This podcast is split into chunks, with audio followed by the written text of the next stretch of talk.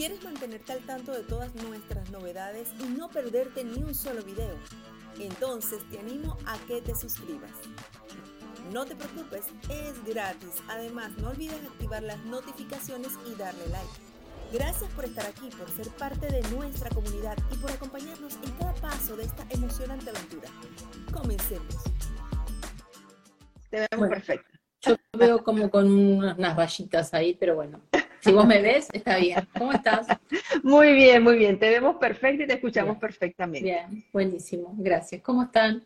Muy bien, Bettina, gracias. Es súper interesante el tema que nos traes hoy, porque nos imaginamos a nuestros ancestros y creemos, bueno, pensamos en, abuelos y quizás en algunos bisabuelos, pero no nos imaginamos ir más atrás. ¿Es posible entonces entender esa generación que viene tan atrás de nosotros?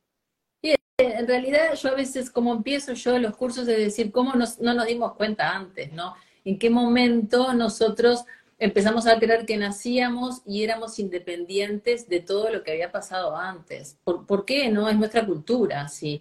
Pero la invitación es a empezar a mirar un poquito nuestras vidas, que creemos que son, son tan únicas, y empezar a relacionarlas con lo que vivieron nuestros ancestros y así empezar a darnos cuenta que esto que somos no está tan, tan lejos de lo que fueron ellos, sino que en realidad eh, a nivel emocional hay una enrabada, y algo que nos ata, que nos une, que a veces nos damos cuenta, es como que a veces olemos que hay algo que tiene que ver, como por ejemplo la abuela tuvo 14 hijos y yo no puedo quedar embarazada, qué cosa rara, o el abuelo perdió la fortuna en el campo y yo tengo temas también con el dinero. Entonces nos damos cuenta que y lo que creemos en realidad es que es mala suerte o karma. Decimos, ah, no, nosotros tenemos el karma de que en esta familia estas cosas no pasan. Y en realidad no tiene mucho que ver con karma, sino tiene que ver más bien con los dolores que vivieron los nuestros, que de alguna manera no lograron resolver o solucionar, que nosotros a nivel inconsciente tomamos, para representarlos con nuestra vida o compensarlos, porque no siempre es repetir, después si querés explico un poquito cómo esto se manifiesta,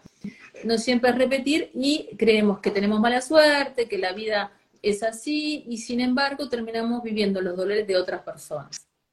Sí, eh, hemos, hemos visto casos que, repito situaciones que no, no creo, o sea, o que de repente estoy en una actividad con una pareja o con algún trabajo o con algún proyecto y sencillamente ya yo estoy, ya yo estoy prevenida que al, no sé, pasar cierto tiempo, esto se desborona, esto se termina, esto no continúa. Y eso me ha pasado cíclicamente. Sí. Eso lo hemos visto. Sí, a nivel de enfermedades a veces también, ¿no? Que a los 40 papá se enfermó y yo a los 40 también.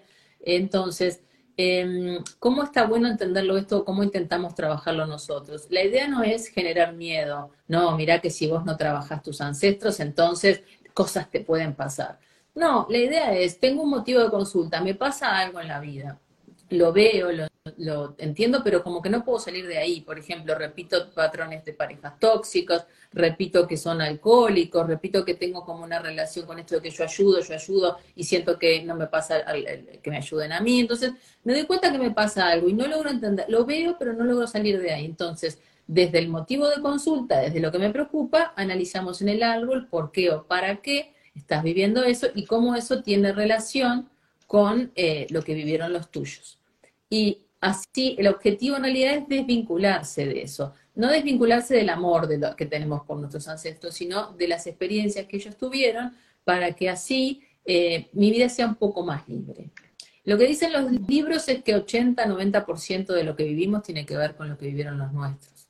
Entonces, con mm, que le bajemos un 10, con que le bajemos un 10, un 20, creo que eh, sería... Es, bastante elevado. sí, es bastante. Es bastante, es bastante. Sí, es bastante.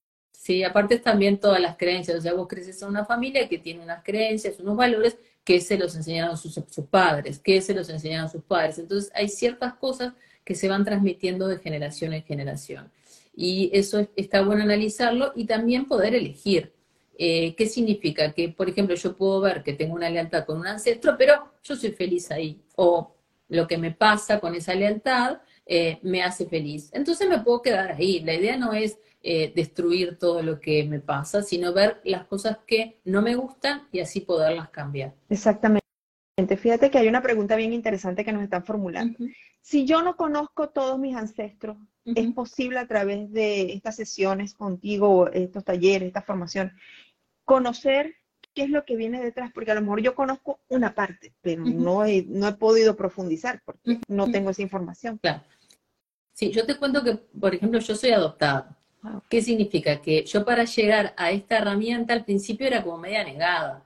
Yo decía, no, ¿para qué voy a estudiar algo genealógico si yo no, no puedo verificar? O sea, a mí me gusta lo que hago poderlo verificar. Entonces, em, cuando logré entender que nosotros, aunque no tengamos la información exacta, ya con nuestro comportamiento y, las cosas que nos pasan, em, ya se ve o se puede vislumbrar qué fue lo que pasó. Date cuenta, ya un bebé que fue adoptado, abandonado por su madre, ¿qué más información preciso? Ya con esa tengo para trabajar el resto de mis días. Claro. Pero sí hay una herramienta que esto pregunta que nosotros trabajamos que se llama como hipnosis de árbol genealógico. Y con eso podemos llegar a lo, generalmente lo que se busca no es qué vivió cada uno, sino eh, el origen, ¿no? Entonces esto viene de, generación en generación. Por ejemplo, mujeres sometidas, por ejemplo, hombres violentos. Bueno, ¿cuándo fue la primera vez? ¿Por qué pasa esto? Eso se puede buscar. ¿Qué es lo que no le podemos eh, verificar a la persona que lo que vea en la hipnosis sea real? pero vamos a trabajar con lo que la persona traiga y acordate que cada inconsciente muestra lo que tenemos dentro. Entonces, partimos de la base de que lo que se manifiesta es lo que necesita la persona y de ahí trabajamos.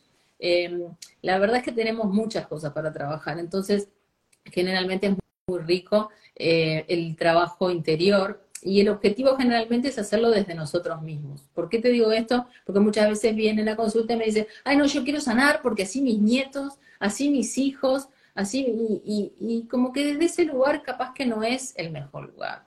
Capaz que es un lugar más, bueno, yo trabajo lo mío, así los míos son un poco más libres y ellos cuando sean adultos que trabajen lo suyo, eh, porque todos tenemos las herramientas para sanar y para trabajar. ¿Se entiende? Evidentemente, si trabajamos vamos a dejarlos un poquito menos cargados, pero nosotros con nuestra vida ya estamos generando cargas. Así que ya lo que estamos generando aquí se va a repercutir en las generaciones siguientes.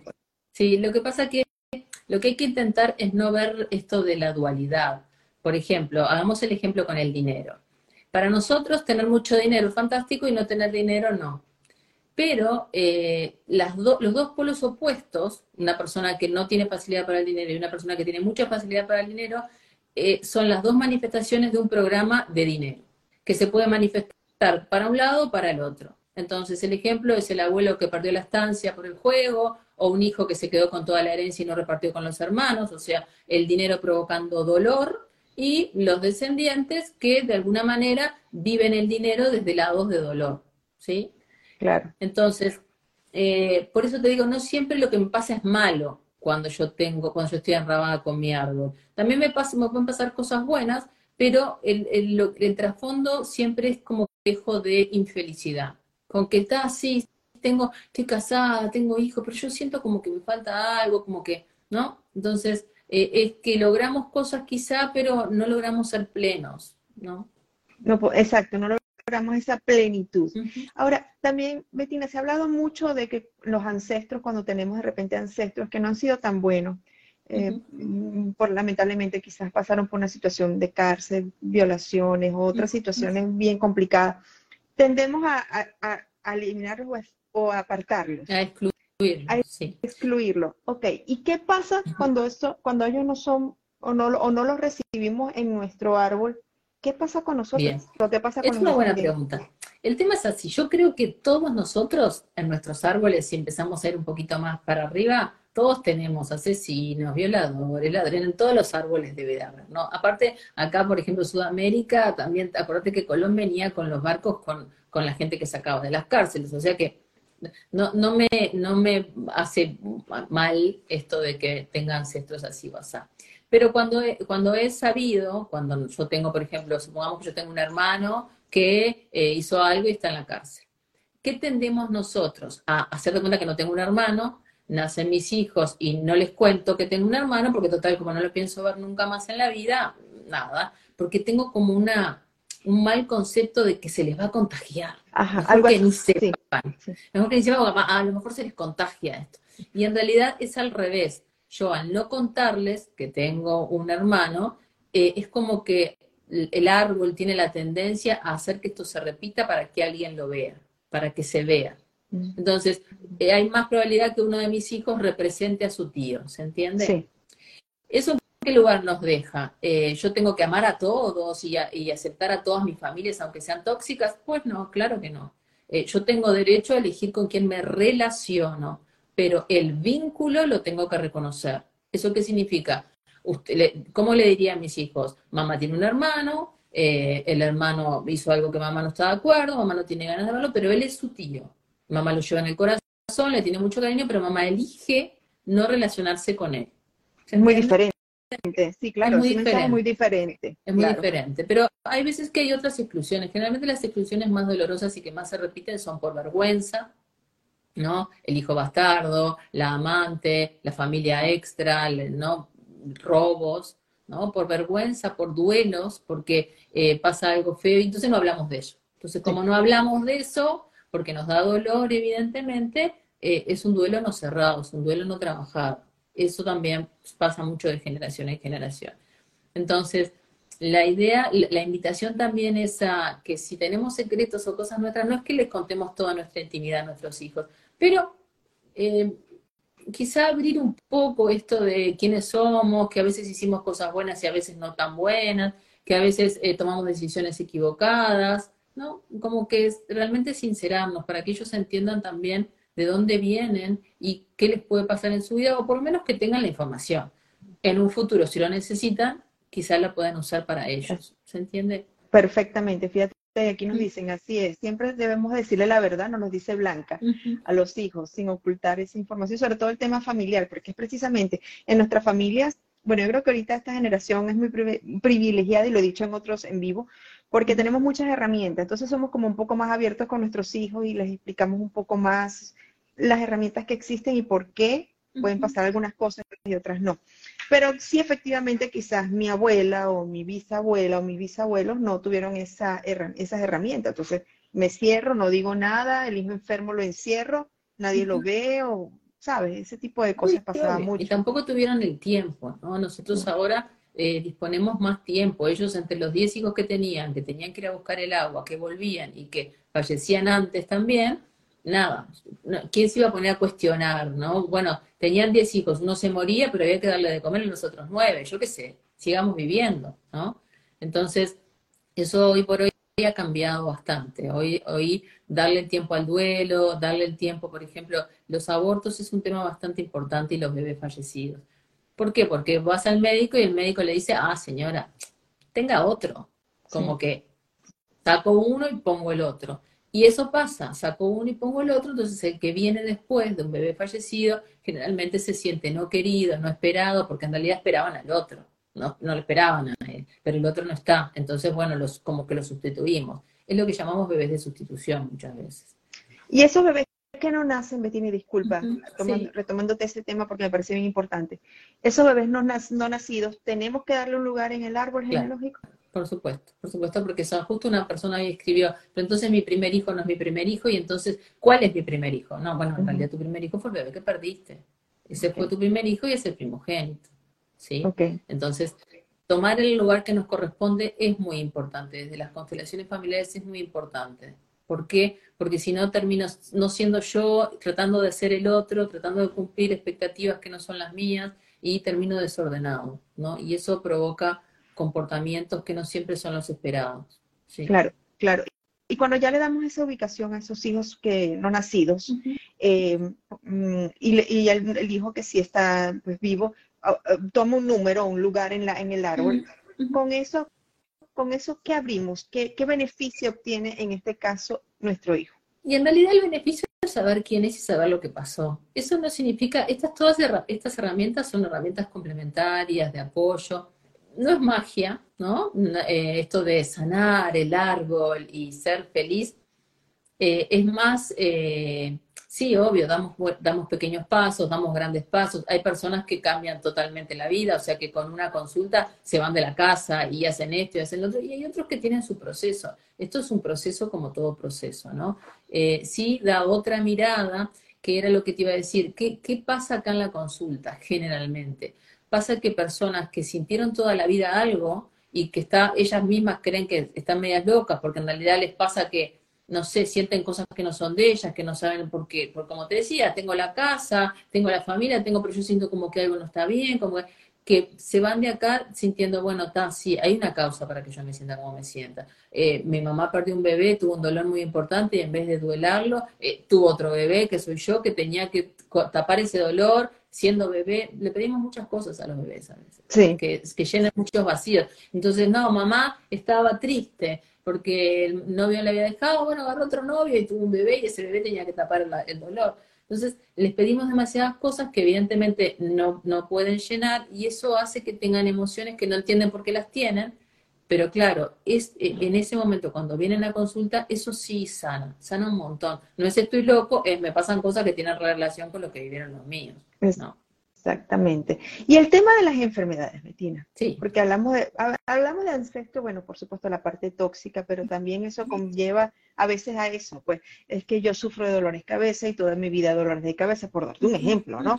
Y no paran los dolores de cabeza, y, o otras personas dolores musculares y son cada vez más atenuantes, ¿no?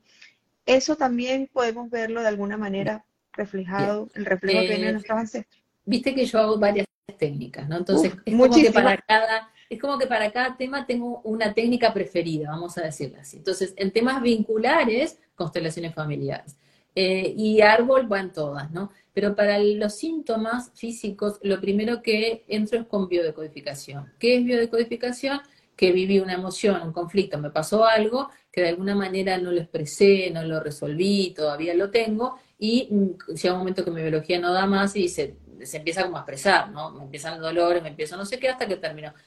Cuanto más fuerte sea el conflicto, por ejemplo, una muerte de un hijo, eh, más fuerte más va a ser la enfermedad. Entonces, empezamos por ahí, pero generalmente es como la ropa, combina, digo yo siempre. Entonces, a vos te pasó algo que conflictúa porque para vos es algo que no te debería de pasar. Y las cosas que vos crees que no te deberían de pasar tienen que ver con las creencias que vos tenés sobre la vida y esas creencias vienen de tu familia y de tu árbol genealógico. Por lo tanto, esto es como la ropa, combina el árbol, combina con lo que te pasa en la vida y combina con lo que te enfermas. Entonces, por ejemplo, voy a, voy a inventar, supongamos que mi pareja me engaña y yo genero algo en el cuello del útero, ¿no? Eh, y otra persona le pasa lo mismo con, el, con la pareja, pero no genera nada, y otra al revés, está recontenta porque ya quería que se fuera el novio, ¿no? Entonces, el mismo evento se vive por las distintas personas de distinta manera y como yo viva el evento a nivel emocional es lo que hace que yo pueda enfermarme o no. Pero seguramente si me enfermo es porque esto no es la primera vez que pasa. Seguramente papá ya engañó a mamá y eso ya fue historia cuando yo era chica y quizás ya viene de árbol genealógico, ¿se entiende? Sí. Entonces, es una familia que tiene este tema, que sigue pasando y evidentemente yo cuando elegí el parejo que elegí eh, tenía ya este tema, porque para la repetición, ¿no? Por supuesto, entonces cuando me pasa, ya es un tema ya sabido, y mi biología ya sabe qué hacer, ¿no? Ya me está mostrando que esto ya está, ya no puede seguir más. Entonces, em, la bio también es, es, muy linda y se trabaja este, bastante. También se pueden ver las enfermedades de las constelaciones familiares, pero bueno, yo empiezo por bio y después veo, porque somos como todas las herramientas tienen, están buenas y, cada persona es como que debería de buscar cuál es la que le gusta más o cuál es la que le cierra más consigo misma, ¿no? Porque aparte hay otras que yo ni siquiera hago, ¿no? Que también están buenas. Entonces, como que cada uno debería de ver con qué se siente más cómodo o a gusto y por ahí trabajar. Sí, hace poco, bueno, ya creo que fue el año pasado que había una serie en Netflix, o estuvo, está todavía, que se llama Mi Otra Yo, y, y, creo que de ahí pues surgieron mucho, la gente se identificó mucho con el tema del árbol y toda esta parte de la constelación familiar, ¿no? Y se ve tan hermoso porque es la conexión que se ve con tus ancestros y empiezas a cambiar tu, tu visión hacia tus padres, inclusive hacia tus hermanos, hacia las personas que te rodean. Entonces me parece que es muy, muy bonito ese, ese, ese movimiento que se hace con el árbol, ¿no? Sí, sí. Y es, es muy sanador. Y qué loco que lo que yo hago ya es de reparación. date cuenta que yo soy adoptada y ayudo a los demás a sanar su árbol. ¿Se entiende? Mi profesión es una profesión netamente de reparación. Estoy reparando el árbol. ¿Se entiende? Entonces así es como también tenemos que ver lo que vivimos, nuestras profesiones. Por ejemplo, soy bombero. No, no sé, un día se me ocurrió. No, sí, justo, el abuelo le pasó que un día se le quemó no sé qué. Esas cosas se dan bastante. Entonces hay que ampliar la mirada, que es lo que nos pasa. Nosotros nos cuesta esto de ampliar la mirada. Es como que eh, estamos en esto de poner el foco, entonces dividimos. Hay un médico para esto, un médico para el otro, un médico para el otro, en vez de ampliar la mirada. Y así en todos los temas. Entonces, ¿qué es lo que nos pasa? Que perdemos el foco del total. Si nosotros pudiéramos ver todo, ampliar la mirada sería mucho más fácil entender lo que nos pasa, ¿no? Mucho más, está mucho más relacionado. Si vos te fijas en las culturas, por ejemplo, nuestra cultura tiene la mujer mucho más tendencia de tener temas osteoarticulares. Pero en la cultura mm, japonesa, nipona, no, a ellas no les pasa. ¿Por qué? Porque el, el anciano en esa cultura es valorado y generalmente la última decisión la tienen ellos. Acá, a medida que envejecemos, eh, cada vez somos desvalorizados y más las mujeres. Entonces, la mujer, yo una vez fui al médico y me dice, ah, lo que pasa es que nosotros tenemos mala suerte, ¿viste? Me dice, nacemos con esto de que, de que el osteoarticular. ¿cómo puede tener que es mala suerte, no? Eh, entonces, me dice, así como los hombres infartan, así nosotros nos viene esto. No, no es así. Hay una razón por cual los hombres infartan y hay otra razón por cual a nosotros nos vienen los temas osteoarticulares. que esperemos que con el tiempo y las generaciones vaya cambiando, ¿no? Pero por ahora seguimos siendo como eh, esto del sexo no débil, pero el sexo que todavía está bastante golpeado, vamos a decir. Así es. Bettina, el tema del amor. Vamos a mm. entrar un poquito en esa profundidad. Mm. Eh, porque cuando estabas conversando y estabas hablando, mencionando a nuestros ancestros, me viene a la mente en, nuestro, en nuestros países, pues la India, que cuando llegaron los colonos y lamentablemente todo lo que surgió, las violaciones, etcétera, etcétera, y todas estas situaciones, que de hecho somos personas, bueno, por eso es que los latinos somos de tan, con tantos rasgos diferentes, ¿no? Eh, ha habido un sufrimiento, ¿no? Desde esa época para acá. Entonces, bueno, sufrimos que nos deja, quizás nos deja nuestra pareja o sufrimos desamor o no estamos conectados con, de una manera, o tengo buena, una buena persona a mi lado y no lo veo, me alejo, porque también puede pasar, ¿no? Que llega alguien excelente, pero yo no me veo merecedora de o merecedor de. ¿Cómo podemos trabajar esa parte? Tenemos como un culto al sufrimiento, ¿no? Sí. Tenemos como un culto al sufrimiento. Y a veces em, se ve cuando, por ejemplo, la persona me dice, no, Pobre mi madre, ella era una santa. ¿Qué significa una santa? No tuvo vida y vivió toda la vida para los demás y en realidad sufrió toda su vida. Pero eso como que lo vanagloriamos, ¿entiende? Entonces, mira si a mí justo se me ocurre ser feliz y ta, ¿no? Digo, bueno, yo en esta vida, con lo que tenga y con lo que hago, yo voy a ser feliz y ya entonces que no soy fiel a mi clan, no soy fiel a todo el sacrificio que hizo mi mamá, a todo lo que se sacrificó mi papá, que trabajó para que yo estudiara, porque todo eso lo tenemos, ¿no? Entonces, cuanto yo más me sacrifique, me siento más como que los acompaño, como que soy igual a ellos, que pertenezco a este clan, porque acá en este clan todos nos sacrificamos, ¿no? Entonces a veces yo le digo al consultante, ¿y si fuera felicita? Y me miran con una cara como diciendo, vos no estás bien de la cabeza. Porque, porque porque es una idea que parece que es muy loca, que, no lo pudiéramos hacer.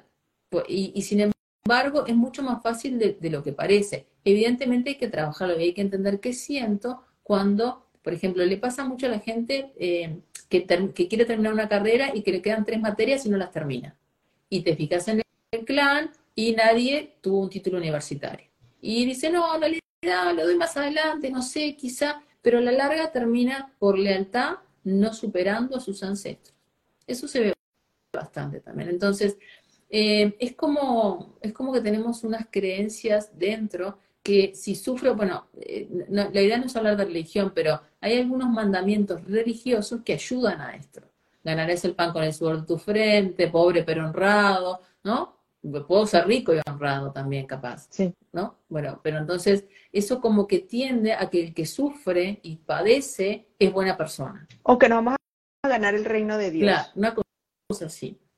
Entonces, bueno, todo eso ha ayudado a esto de, del sufrimiento, ¿no? Y de terminar tomando malas decisiones para, para ser igual. Eh, yo, yo soy terapeuta y, trabajo solo de esto hace unos seis, seis años, siete años. Antes yo soy contadora también pública y yo trabajaba en una empresa, ¿no? Entonces cuando empecé a trabajar acá en mi casa, vino mi hijo y me dice, mamá, ¿cuándo te vas a conseguir un trabajo como la gente? Y le digo, ¿por qué esto que hago acá te parece que no? No, porque vos antes salías, viajabas y esto. Pero ¿cuál, ¿cuál es el problema de mi hijo? ¿Es él? No, el problema de mi hijo soy yo, que con mi comportamiento le metí el chip en la cabeza de que había que trabajar ocho horas para otros. Entonces, él creció viéndome hacer eso y por eso para él eso es lo que hay que hacer.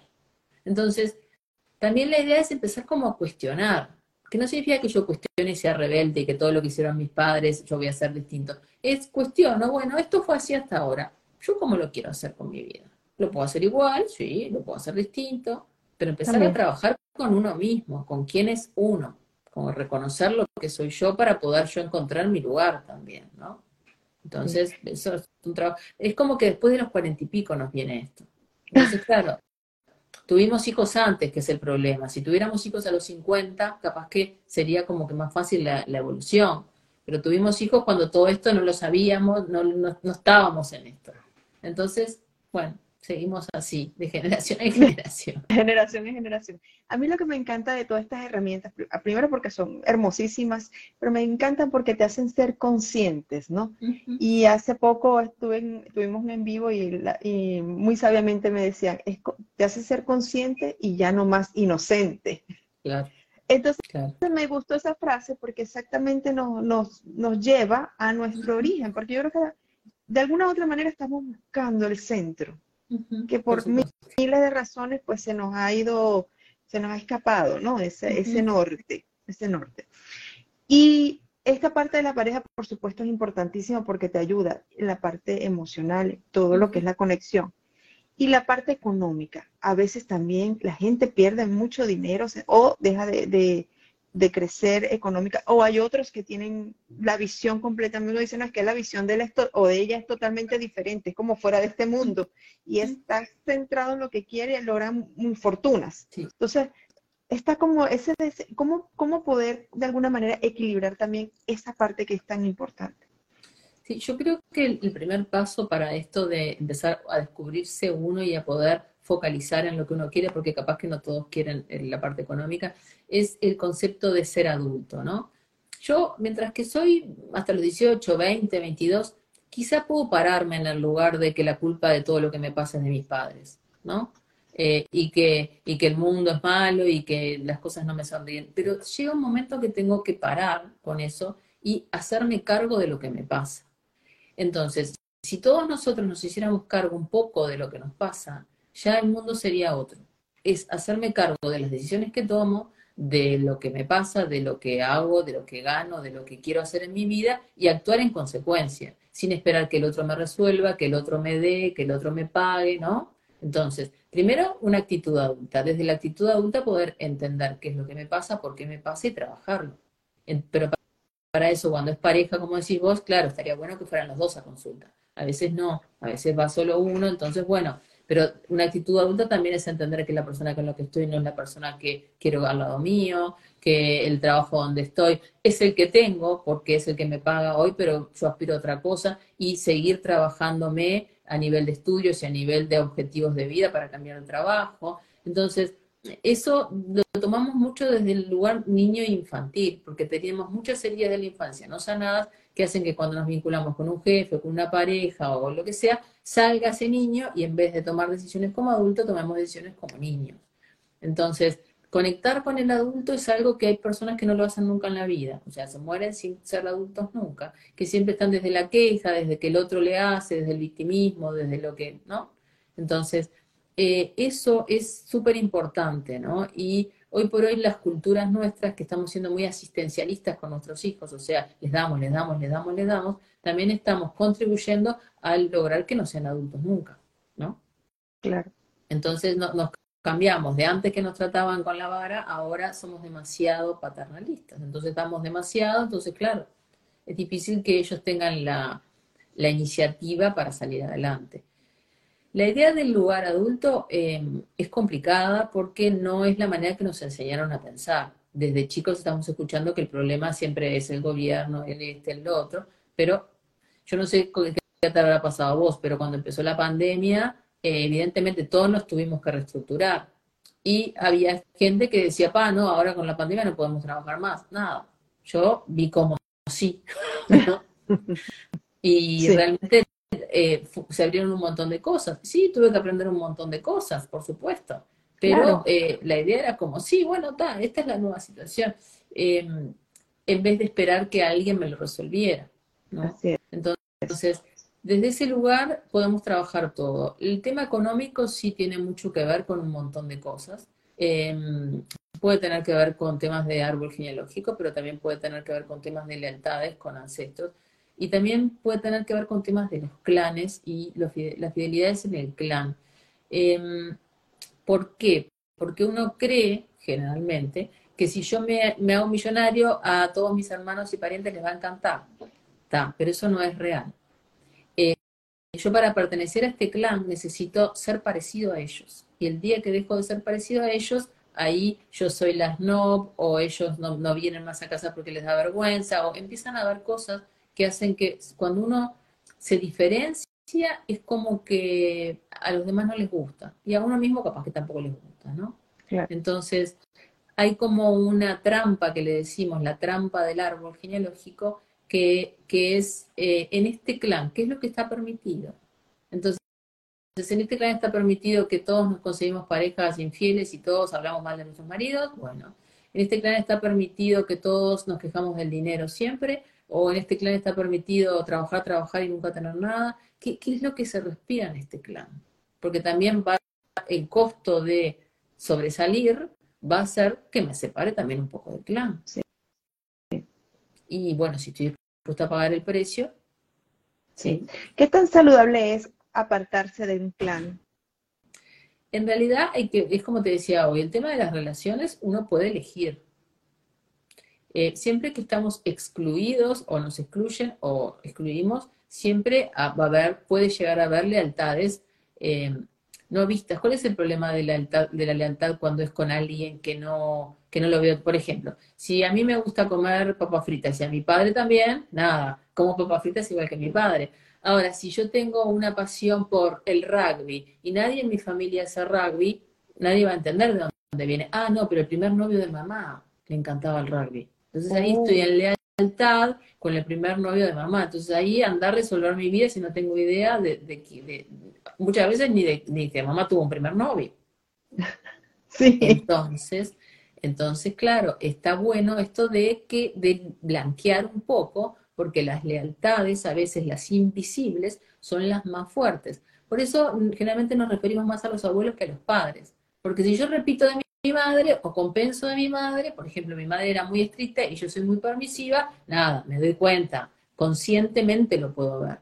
Ahora, ya de mi abuela o de mis bisabuelos, capaz que conscientemente no lo puedo ver porque no las conocí. Yo conocí a la viejita amorosa que me regalaba caramelos, pero no, no sé lo que sufrió en su infancia, no sé que se vino en el barco de, de, Europa y que todo lo que sufrió. Yo a veces digo, nosotros cuando decimos nuestros ancestros se vinieron en el barco, nosotros creemos que se tomaron el Ocean Pacific con la Margarita y que vinieron, ¿no? Sí, tal cual. Y no fue así. No, no fue así. Todo eso hay que tenerlo muy en cuenta. Trabajé con una muchacha que tenía problemas de alimentación una vez. Se llamaba igual que la tía. La tía se había venido en el barco con, con la abuela sola entonces, si se vino con la abuela sola es porque quedó gente allá que no vino. La abuela se muere en el barco ah. y, ella, la tía tenía 12, ¿no? digo, ¿y qué hacen con los muertos en el barco, no? Y, y sí, los tirarán por la borda. Entonces, imagínate una niña de 12 años en un barco lleno de gente, ¿no? Sin bañarse, sin no sé qué, sin comer, y a la única persona referente que tenía, pimba, la se muere y la tiran al lado. Y después llegar a América, ¿no? América sola con 12 años. Y esa es la historia de la abuela. Entonces, bueno, imagínate. Y esta, persona sufría de, un tema alimenticio a raíz de esa situación. ella lo que le pasaba es que ella, si tenía algo de comer, no podía parar hasta que no lo terminaba. Entonces, eh, si tenía un pedazo de torta, hasta que no se terminaba toda la torta, no paraba. Entonces ella viene y me dice, mira, yo tengo un hijo y tengo que poder tener comida en mi casa, pan, leche, dulce de leche, no puede ser que, porque ella como lo combatía, no tenía comida en la casa. Pero bueno, entonces, ella se llamaba igual que y yo, bueno, la idea fue decirle algo así como, bueno, si a vos estudias en el barco y te dan algo de comer, ¿qué, qué, qué, comes? Yo le dije, si te dan un pollo, ¿qué parte del pollo te comes? Y ella me dice, y no sé, la pata. Le digo, pensá bien, ¿qué parte del pollo te comes? Y, y no sé, digo, te comes todo el pollo y hasta que no termine no parás. ¿Por qué? Porque no sabes cuándo vas a volver a comer. Y eso es lo que te pasa cada vez que te enfrentas a la comida. Entonces sí tuvo un sentido, se llamaba igual, eh, se llama, era el mismo nombre en inglés, una cosa así, ¿no? Wow. Y, y tocando el tema de los nombres, si yo, tengo el nombre de un eh, ancestro tóxico, por ejemplo, porque es el tema de hoy, ¿en qué me repercute? Yo voy a ser igual a esa persona, voy a repetir esa, ese patrón solamente por tener el nombre. Bien. Em, como te dije, nosotros partimos del motivo de consulta. Entonces, ¿qué es lo primero que se mira en el árbol? Repeticiones de nombres, de fechas de nacimiento, ¿no? Cosas que me vinculen a alguien, primero. Y por ahí empezamos a trabajar. Em, si tuvo una abuela eh, bruja malvada y yo soy doble de ella, o sea, me llamo igual, no significa que sea bruja malvada o no significa que vaya a tener una vida difícil. Tengo que ver qué me molesta en mi vida y ver si eso tiene que ver con esa abuela. Entonces, puedo tener rasgos iguales, puedo, pero puedo compensar, ser tan, tan buena para no ser igual a ella, que todo el mundo me pase por arriba. Pero a la larga sería ser no la abuela, ¿sí? Pero no siempre repetimos, a veces compensamos o a nivel profesional hacemos algo. Por ejemplo, el, ejemplo típico es la abuela que tuvo 10 hijos. Somos tres nietas, una es maestra preescolar, o sea, trabaja de maestra y cuida niños, como que cuidar a los hijos, otra no puede tener hijos, y otra tiene hijos y los puede, los puede tratar bien, ¿no? Los puede criar. Entonces son tres manifestaciones diferentes del mismo problema. Una abuela que sufrió por tener muchos hijos y no poder darles de comer. Wow, claro. Entonces, no siempre la manifestación es la misma. Hay que como que aprender a ver como que los encuadres o, las maneras de, de repetir o de compensar. Pero si nos fijamos, todos tenemos, todos tenemos cosas de algo. Todos, todos. Y es que como que buscamos que la solución mágica. Yo voy a ir a la sesión de, con Betina, ya yo quiero salir con mi solución mágica para resolver todas las situaciones que, me aquejan en ese momento. No es mágica, pero por lo menos la persona sale con ese alivio de entender que no está, que no está loca y que lo que le pasa tiene un sentido. De todas maneras, acá las consultas son bastante, no extensas, pero hora y media por lo menos, porque sí eh, nos gusta que la persona salga aunque sea con un paso dado, que significa que haya visto algo, que haya podido trabajar algo. Eh, no, no, se trabajan todas las semanas, esto no es, no es psicológico, ¿no? Eh, puede ser un proceso, o sea, pueden ser dos, tres consultas, pero no es para todas las semanas, es una vez al mes, con suerte. Generalmente mandamos deberes, que significa que lean un libro, que hagan algún acto simbólico de desvinculación, o sea, mandamos a hacer cosas, porque al inconsciente hay que mostrarle las cosas. Yo puedo hablar mucho rato y la persona puede entender, pero si no hace, su inconsciente no va a tomar lo que yo le estoy diciendo. ¿sí? Tiene que tomar acción. Y también damos cursos porque en el curso se dan distintas partes, ¿no? Damos una parte de padres, otra parte de pareja, otra parte de actos simbólicos, porque así la persona puede como que encontrar y ya cuando viene a la consulta tiene por lo menos bastante claro por dónde ir o qué cosas quiere trabajar. Sí, porque son muchas herramientas, ¿no? Yo estaba revisando tu página web que es extraordinaria y los invito a que la revisen, vayan a la cuenta de Betina Antola, piso y lo señalo aquí abajo porque está en el mensaje fijado, Centro Sadiret, y ahí van a conseguir mucha información de formaciones, de talleres, de cursos, de sesiones individuales. Si yo tengo una idea, Betina, yo voy contigo, pero yo tengo una idea, yo me quiero, yo quiero trabajar mi árbol. Pero puede ser que llegue contigo y tú me digas, no, pero es que ya va, lo que tú necesitas, vamos a cambiar y vamos por biodescodificación. Puede pasar. Lo que pasa es que nosotros pedimos el motivo de consulta antes, ¿no? Entonces la persona ya dice el motivo de consulta. Entonces no es quiero trabajar mi árbol, es qué me pasa. Entonces me dice, tengo siempre eh, parejas así, o tengo temas, o me quiero comprar una casa y siempre surge algo, ¿no? Eh, o me dice tengo una enfermedad. Entonces, si me dice tengo una enfermedad, yo igual el árbol generalmente lo armo siempre porque a mí me ordena. A mí es como un orden ver la familia entera, ¿no? Eh, Y, nada, y, ahí le explico, yo generalmente hago bastante de explicación, no le digo, mira, la biodecodificación te trabaja esto, esto y esto y esto, entonces capaz que sería mejor empezar por tu vida actual, que seguramente te pasó algo, y si ahí no encontramos nada, bueno, vamos para atrás en el árbol. ¿Se entiende? No hay que elegir una técnica, ¿no? Hay que ver, según el motivo de consulta, cuál es la técnica más apropiada para la persona. Excelente. Así trabajamos. Con, lo que no trabajamos, eh, porque la persona quiere, es con hipnosis. O sea, el que viene y dice, no, yo quiero hacer hipnosis, eh, una hipnosis simplemente por jugar, para ver qué es lo que pasa, no. Ahora, sí, amerita para, para lo que estamos trabajando, por supuesto, sí. ¿Se entiende? Es no, no permitimos mucho que el consultante elija el método. Claro, claro, claro, porque si no creo que, bueno, sería más un tema de experimentar que, que, entender y analizar lo que está sucediendo a profundidad, y eso es comprensible totalmente. Betina, tomando, retomando el tema, mencionabas cuando aquí hay muchas personas que se conectan, que tienen empresas, que son emprendedores, que, bueno, buscan herramientas para crecer. Cuando yo tengo una empresa y mi empresa no avanza o se estanca, o sí avanza, pero al pasar, ya yo sé que a los seis meses, ¡pum!, se va para abajo. Eso, eso también lo podemos se manifiesta de alguna manera, tiene alguna razón de ser. Sí, en realidad lo primero que se puede trabajar a nivel empresarial son con constelaciones organizacionales también, no solamente familiares, sino a nivel de empresa. Entonces, se puede armar la constelación si la gente de la empresa quiere, eh, in situ con las personas, o la persona que viene trabaja eh, lo que pasa en, en, su trabajo. Pero generalmente este tipo de cosas tienen que ver siempre con el dueño de la empresa, no si ven el dueño, con temas familiares, con lealtades con papá, lealtades con mamá. Primero hay que trabajar, la familia hay que trabajarla siempre. O sea, nuestro orden en la familia sería algo que tendríamos que hacer. Hay un libro muy bueno de una señora, Franke creo que es el apellido, que ella en la escuela, era, es, alemana, en la escuela con refugiados, ella le, eh, venían de todas partes y bueno, uno le había muerto el padre de la guerra, ¿no? Uno le había muerto este, todos tenían situaciones muy dolorosas y ella les empezó como a hacer formar la familia, integrando a, estos que habían fallecidos, haciéndoles reverencia a los padres, diciendo pequeñas frases como gracias por lo que me diste, y ahora te dejo ir, te llevo siempre en mi corazón, y como estos niños que tenían mucha dificultad para aprender el idioma y para, insertarse en la sociedad, como eso los hacía sentirse parte, y como las familias después venían a decir, pa, no sé qué hicieron, pero la verdad que las cosas han cambiado en casa.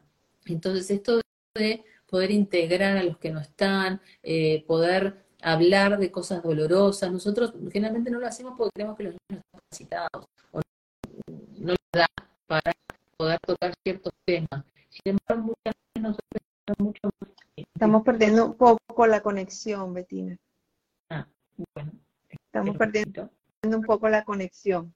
Vamos a ver.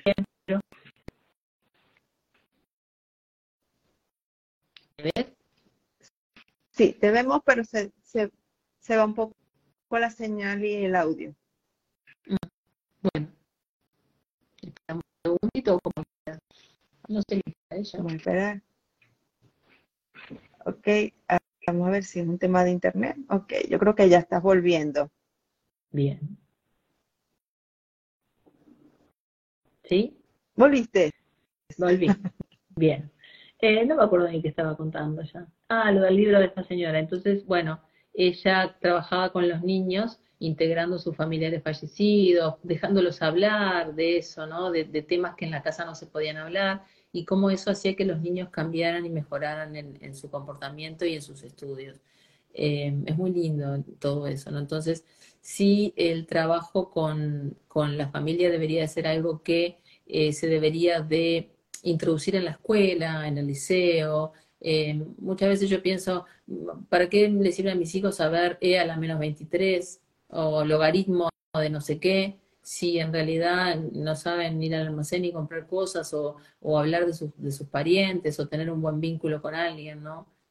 Como que creo que le estamos cerrando en el tema también educativo, ¿no? Hay muchas cosas que deberían de, de estar en la escuela también.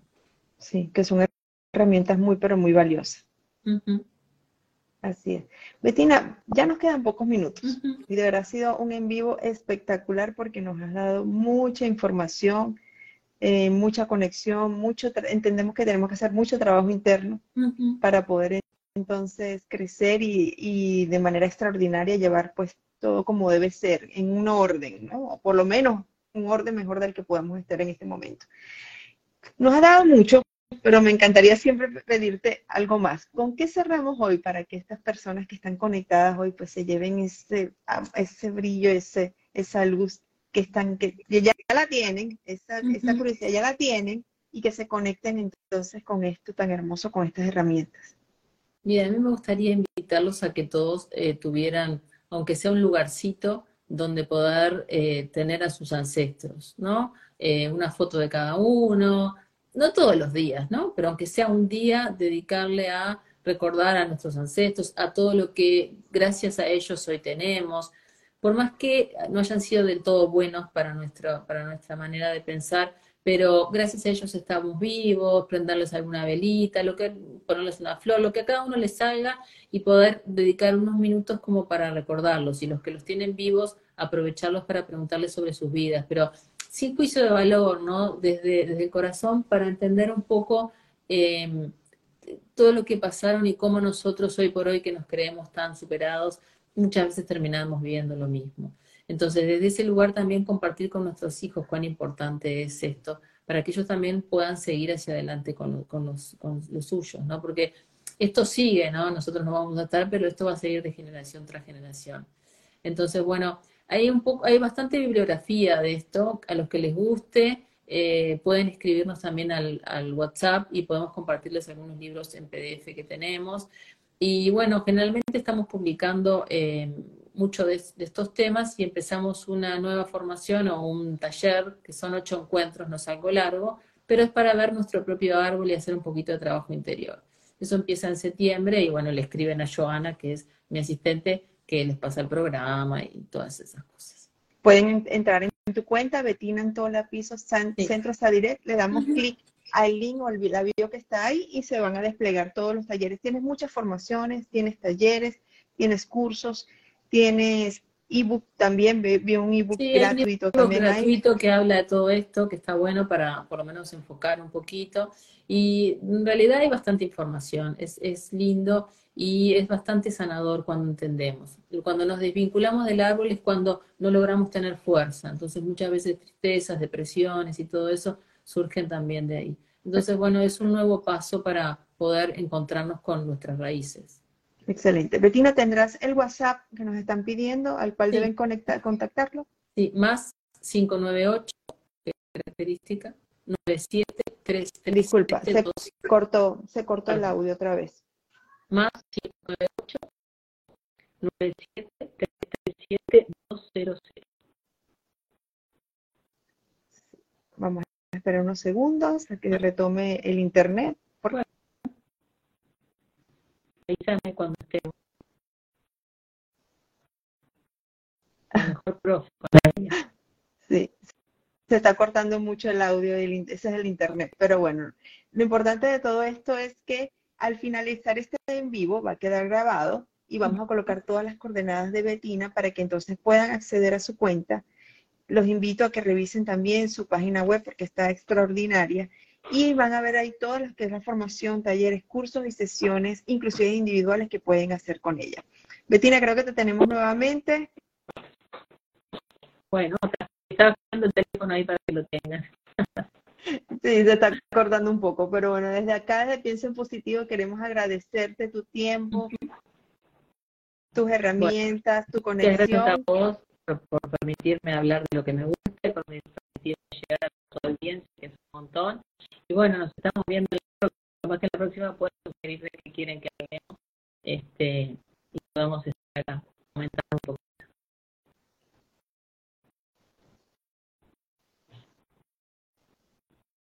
por todo, te mando un abrazo, un beso y bueno, gracias por estar ahí. Gracias, Betina, gracias por ser y por estar. Y acá tenemos el número, más 598-9733-7200, más 598-9733-7200. Así que se los repito para que se conecten. Betina, volviste completamente. Volví, bueno. Volví para ir. Me encantó. Bueno, Volviste para irte, pero con, mucha, con muchas bendiciones. Gracias, gracias. y agradecer a nuestros ancestros. Prendan su velita, pongan unas florecitas, así que vamos a reconocerlos y a, y a quererlos y amarlos porque gracias a ellos estamos aquí. Así que bueno, gracias Betina. Gracias a vos. Feliz noche para Te mando un beso. Gracias. Gracias. Un beso.